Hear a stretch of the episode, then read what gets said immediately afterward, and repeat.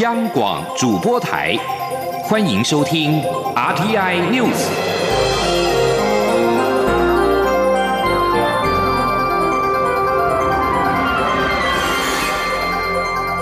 听众朋友您好，欢迎收听这节央广主播台提供给您的 RTI News，我是张顺祥。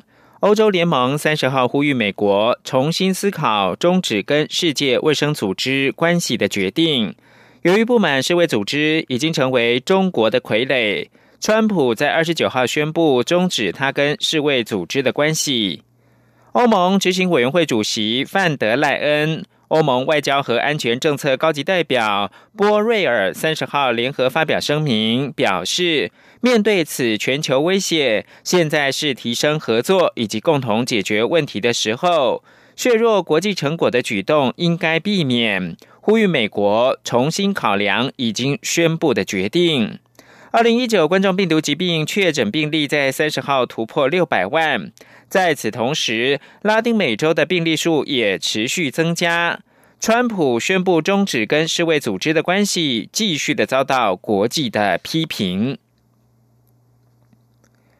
二零一九冠状病毒疾病肆虐全球，北京强推香港版的国安法，推升了美中关系紧张，美中新冷战俨然成型。但不同于美苏对峙的政治军事对抗，美中将是一场经济与科技大战，也更为复杂难解。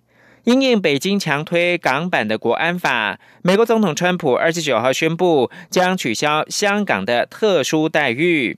港府三十号晚上以政府发言人名义点名批评川普污名化以及妖魔化中国在港维护国家安全的正当权利跟义务。新闻稿并且强调，川普声称香港现实是一国一制是完全错误，亦无视事实。香港是中华人民共和国不可分离的部分。任何人指中国没有权利保护自己国家免于分裂、恐怖主义等威胁，都是站不住脚的，显然是双重标准和伪善。中国人大上周通过港版的国安法，不仅引发各国谴责，美国总统川普也正式宣布将撤销香港特殊的贸易待遇，并制裁中国官员。港版国安法使得香港局势生变。根据时代力量智库今天发表的最新民调，有六成的台湾民众支持政府修法，为救援港人做更完善的准备。今天晚记者陈立信鸿报道。港版国安法经中国人大通过后，美国总统川普也在台北时间三十号凌晨召开记者会，谴责北京强推港版国安法，不仅违反中英联合声明，一国两制已经成为一国一制，香港不再被视为独立于中国之外的地区，因此将调整撤销香港特殊贸易待遇，并制裁中国官员。川普也宣布多项对中国和香港的制裁措施，包括暂停具关风险的中国民民。众入境美国，研究采取措施撤销香港独立关税及享有旅游优惠待遇的地位，以及采取必要的措施制裁参与侵害香港高度自治的中国籍香港官员。港版国安法使得香港局势生变。根据时代力量智库三十一号发表的最新民调，有六成的台湾民众支持政府修难民法以及港澳条例，为救援港人做更完善的准备。参与民调发布的台师大政治所教授范世平受访时指出，从川普对中国的制裁，很难理解美国是在惩罚中国还是惩罚香港。范世平说。啊，也看出来，就是说，台湾民众对于香港从去年啊反送中运动以来啊的一个高度关注啊。那我们也对于香港最近的国安法呢，多数民众是保持是同情的态度的，也希望政府能够给予更多的协助啊。那我觉得这也是台湾未来在香港问题上啊，这个蔡政府应该要有更积极的一些动作啊。这份民调也针对蔡总统五二零就职演说以及执政表现、宪改及两岸等关键政策走向进行调查。结果显示，有百分之六十八的民众对蔡英文总统上任以来的施政表现感到满意。对行政院长苏贞昌满意比例则为百分之六十五，都是维持于高档。但相较于四月份的调查，两人的满意度都下降了近百分之八至百分之九个百分点，尤其是二十到二十九岁的民众满意度下降最为明显。台湾青年民主协会秘书长张玉萌指出，去年蔡英文政府在处理两岸议题获得年轻人高度支持，但未来总统在新的任期不应该只有两岸走向，更应该着重于宪法改革，并赋予年轻人更多的空间。这份民调是时代力量委托趋势民调，针对全国二十岁以上的民众，在二十五号、二十六号共完成八百一十一份的有效样本，在百分之九十五的信心水准下，抽样误差为正负百分之三点四四。中央广播电台记者陈林信鸿报道。行政院规划推出振兴券，刺激消费，每个人支付新台币一千元，换取三千元振兴券。知情人士表示，振兴券对象除了具有中华民国国籍的国民之外，取得居留许可的外籍或者是陆籍配偶也纳入到实施对象。知情人士说，一百二十万名中低收入户将可以直接领到三千元的振兴券，不用支付一千元。加上行政成本、实体振兴券印刷的费用等支出，振兴券的总规模将近新台币五百亿元。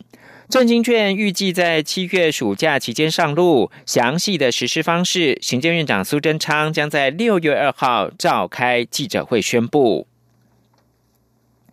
而卫福部长陈时中率领防疫团队，今天继续第二天的台南防疫乐活小旅行。在台南市长黄伟哲的陪同之下，上午陈时中逛动物园，欣赏台南的白河莲花，受到民众热情包围。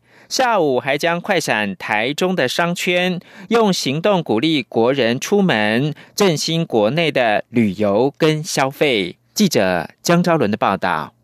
卫副部长陈时中这个周末率领防疫五月天成员到台南进行两天一夜游。今天一早，在台南市长黄伟哲的陪同下，大啖台南特色早餐，让陈时中赞不绝口。那早上也吃了一个非常丰富的早餐，啊，大行龙强喝家了，哈，大行龙结合家。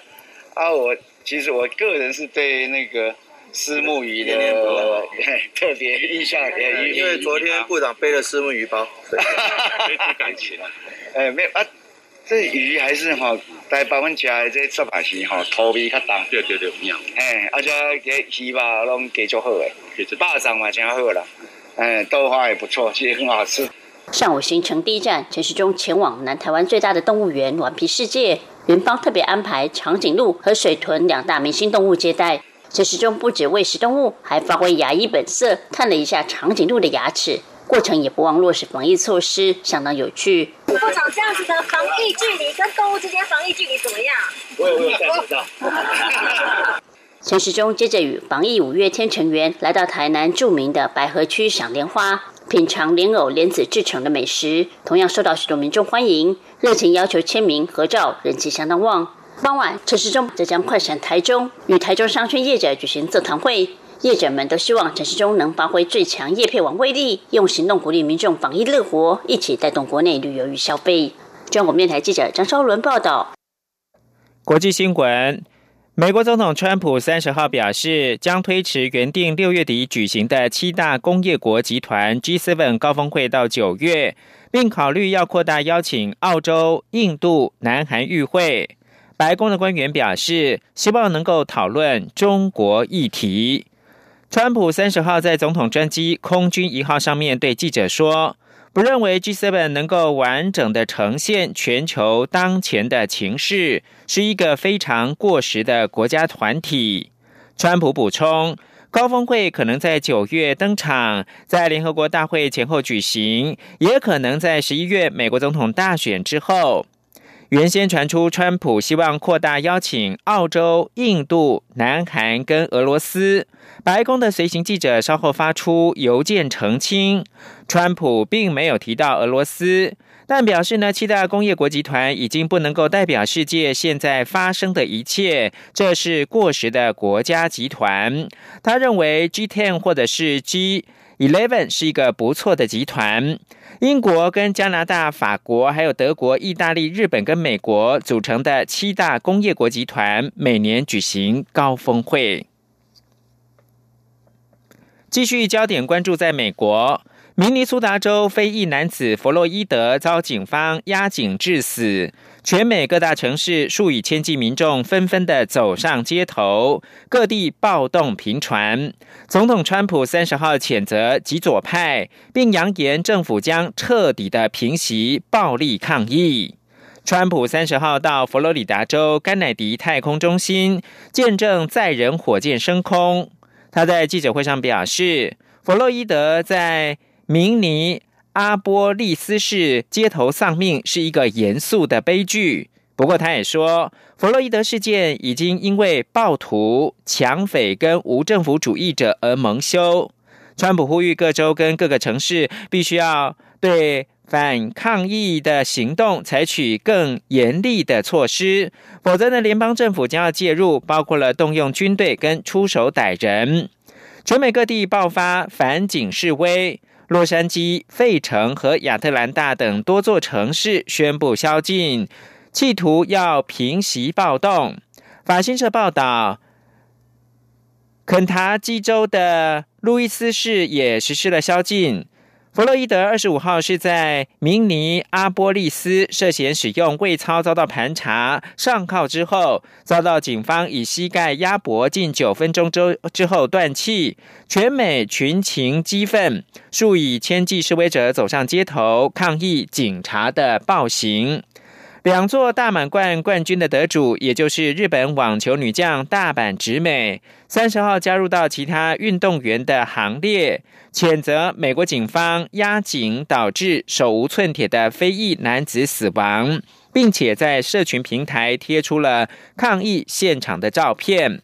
大阪直美说：“没发生在你身上的，不代表事情完全没发生。”此外，美国网坛的新星，也就是十六岁的非裔小将高夫，也在自己的社交平台谴责弗洛伊德之死。他在影片当中悼念近年来枉死的非裔人士，并且说：“我会是下一个吗？”太空探索科技公司三十号顺利发射猎鹰九号火箭。把搭载两名美国太空人的全新飞龙号太空船送往国际太空站，这是自太空梭在二零一一年退役以来，美国国家航空暨太空总署 NASA 太空人魁违九年，首次利用美国制火箭在美国本土发射升空，展开太空飞行任务。美国总统川普亲自到佛州的甘乃迪太空中心，见证了这项历史性发射的任务。